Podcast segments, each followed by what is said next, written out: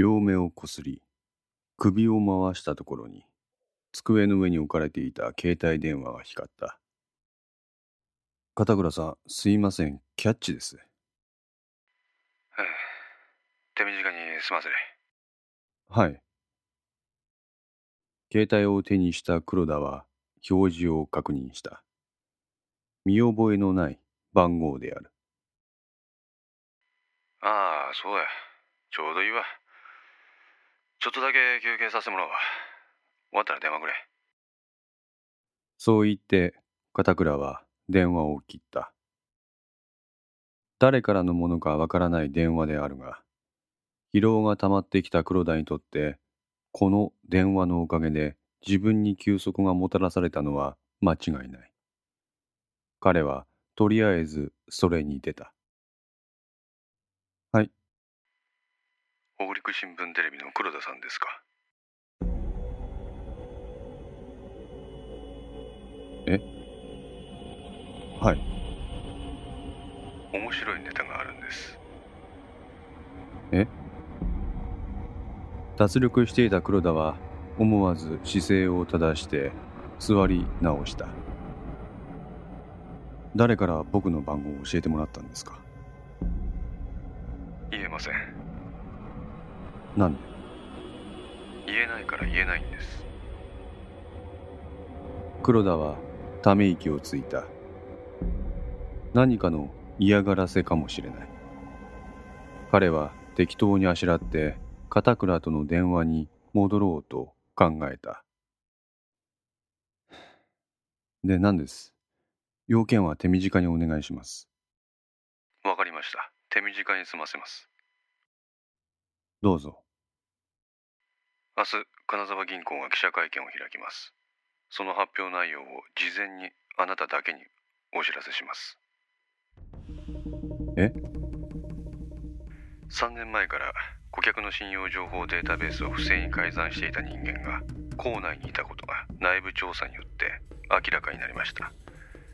金沢銀行は先ほどその人物に処分を言い渡しましたちょっと待ってください。慌てて彼はペンを手に取った。事実関係だけお知らせします。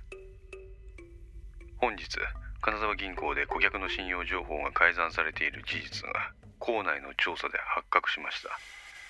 行為者は改ざんされた信用情報を利用して特定の人間に対して優先的に融資を実行できるよう便宜を図っていたのです。これによって行為者は自分の融資実績を不正に積み増ししていました。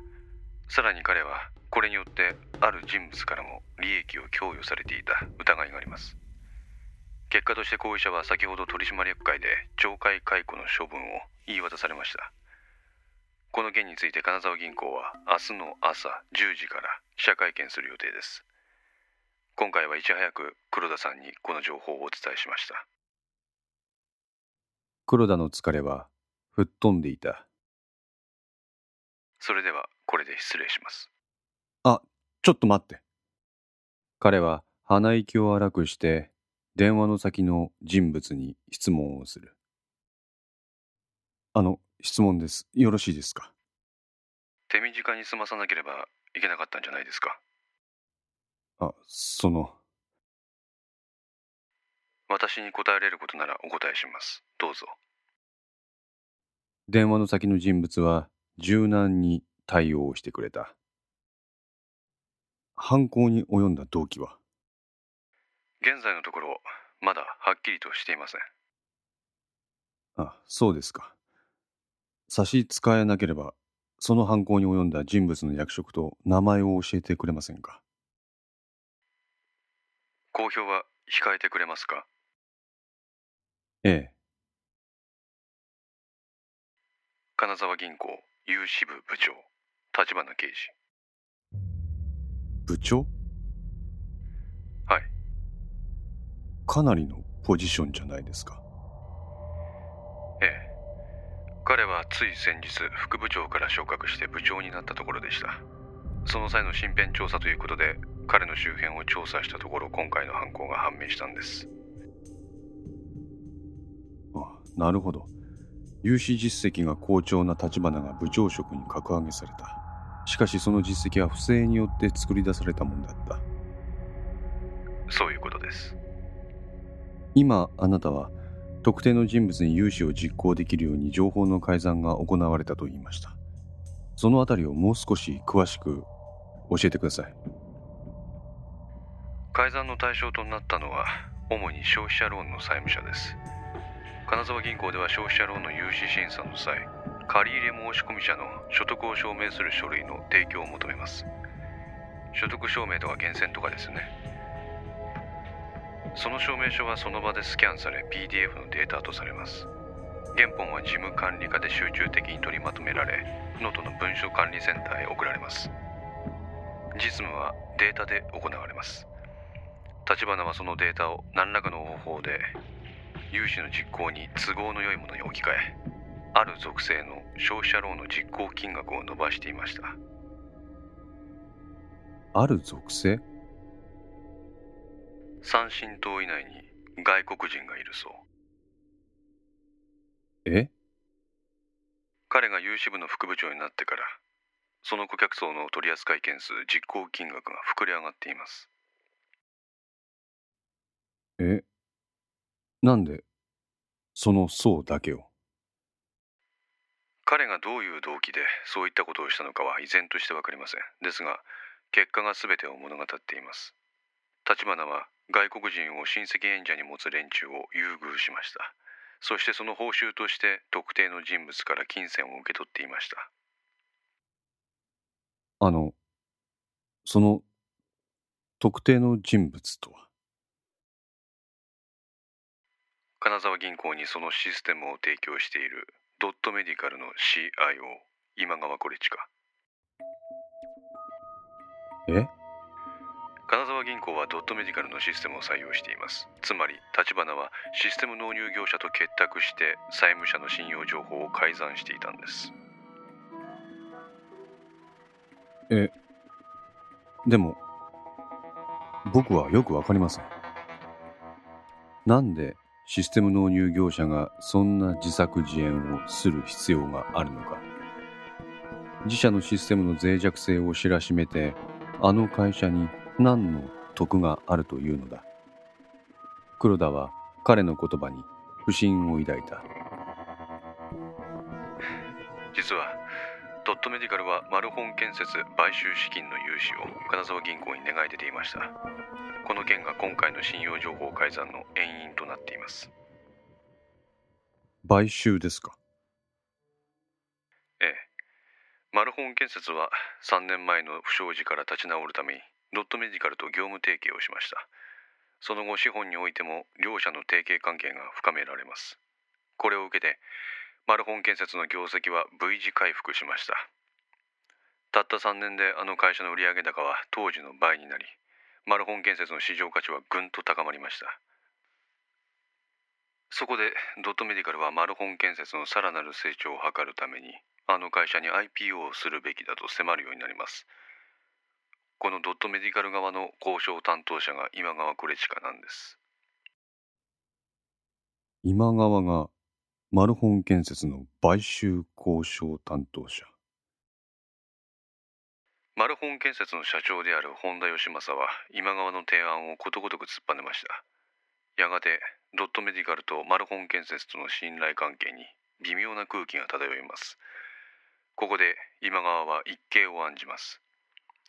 それが未公開株であるマルホン建設株の買収です。利害関係者の調整が手間だからいっそのこと子会社化して自分の思い通りにマルホン建設の経営をコントロールしようってことですか？はい。現在のマルホン建設の資本割合は社長の本田義正が40%ドットメディカルが30%です。残りの25%がホンダの親族そして5%が金沢銀行です。今川はこのホンダの親族と金沢銀行に狙いを定めました。えどうどういうことですか？提携解消の噂を流したんです。提携解消？はい。マルホン建設の V 字回復はドットメディカルによるところが大きい。そのドットメディカルがマルホン建設から手を引くとどうなります？またもあの会社の業績は転落するのではないかとネガティブな憶測が飛び交います。マルホン建設の株は未上場。そこでドットメディカルはホンダの親族を切り崩しにかかった。切り崩し？ええ。今川は市中に出回っていないこの株を額面金額の3倍で買い取るとホンダの親族に持ちかけたんです。さ3倍ですか？はいマルホン建設の株は1株100万円。これが2000株発行されています。ホンダの親族はこの25%ですから100万 ×500 株は5億円です。5億の3倍ですから15億。これに親族の気持ちは揺らいだ。何せ彼らは3年前の事件で一度世間から本田義行の不祥事と慶喜の自殺で白い目で見られていますからね。確かに。一方ドットメディカルはその株の買取資金を金沢銀行に融資するよう求めてきた。ドットメディカルがマルホン建設から手を引けばあの会社の業績は転落する可能性が出てくる。しかしドットメディカルがマルホン建設を買収し実質的な経営権を持てば IPO をしてキャピタルゲインも狙える。金沢銀行は中長期的に見てドットメディカルに部があると判断。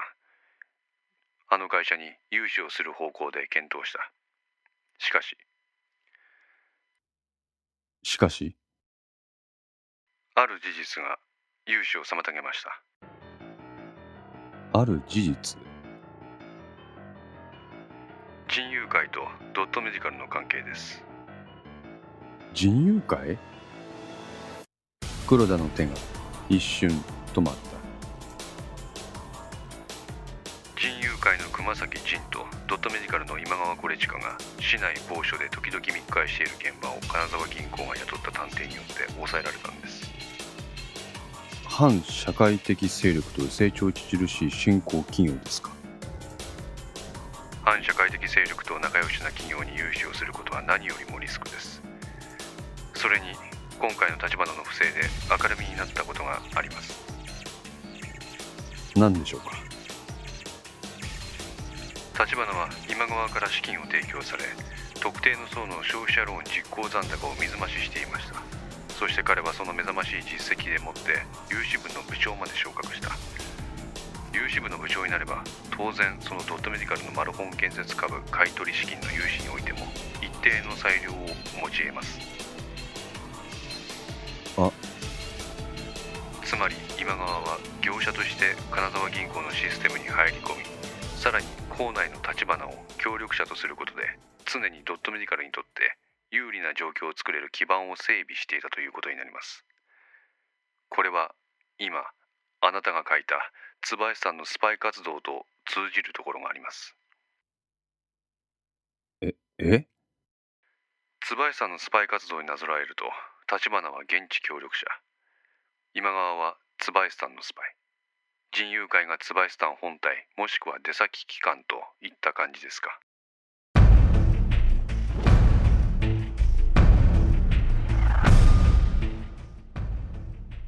この時間にすでに自分が書いた記事が一定の読者に届いていてそれなりに理解が示されていることが第一義的に驚きであった。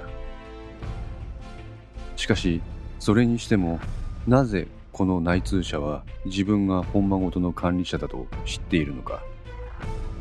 これには黒田は驚きよりも背筋が寒くなるのを覚えた。守衛が殺され翌日には金沢銀行の総務部長が自殺と見せかけて殺される。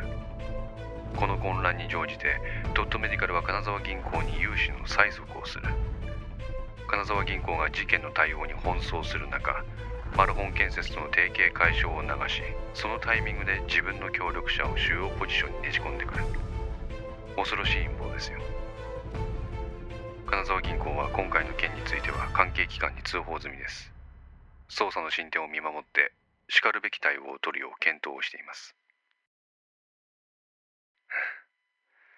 少しだけと言ってたのに随分と長い時間喋ってしまいましたね。あの、最後に一つだけいいですか？何でしょどうしてあなたは、私が本間ごとの管理者だと？電話の向こう側の人物は、ひとときの間をもって、それに答えた。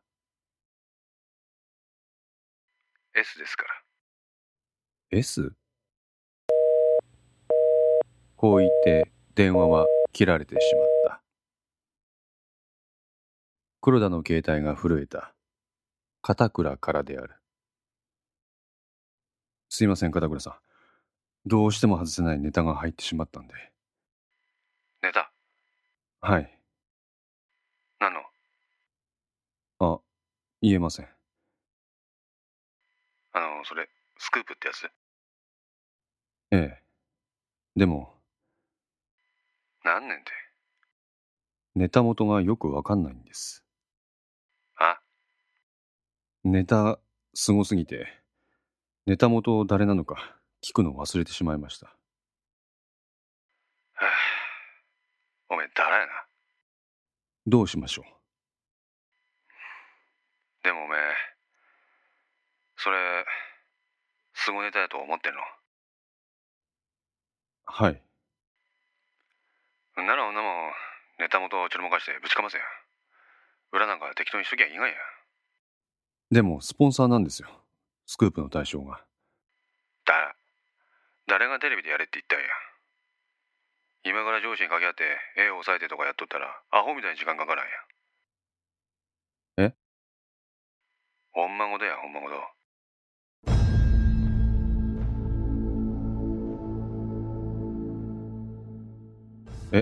これも？あんたらもう一切返せ流せや。こっちのネタはまだまだあるんや。さっさと書けま。でも、やれ。今日は徹夜の覚悟持ってこい。鉄や。ああ。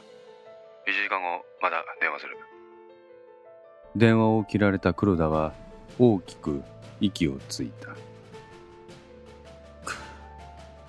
もうどうにでもなれ。頭をかき乱した黒田はパソコンに向かって激しくタイピングを始めた。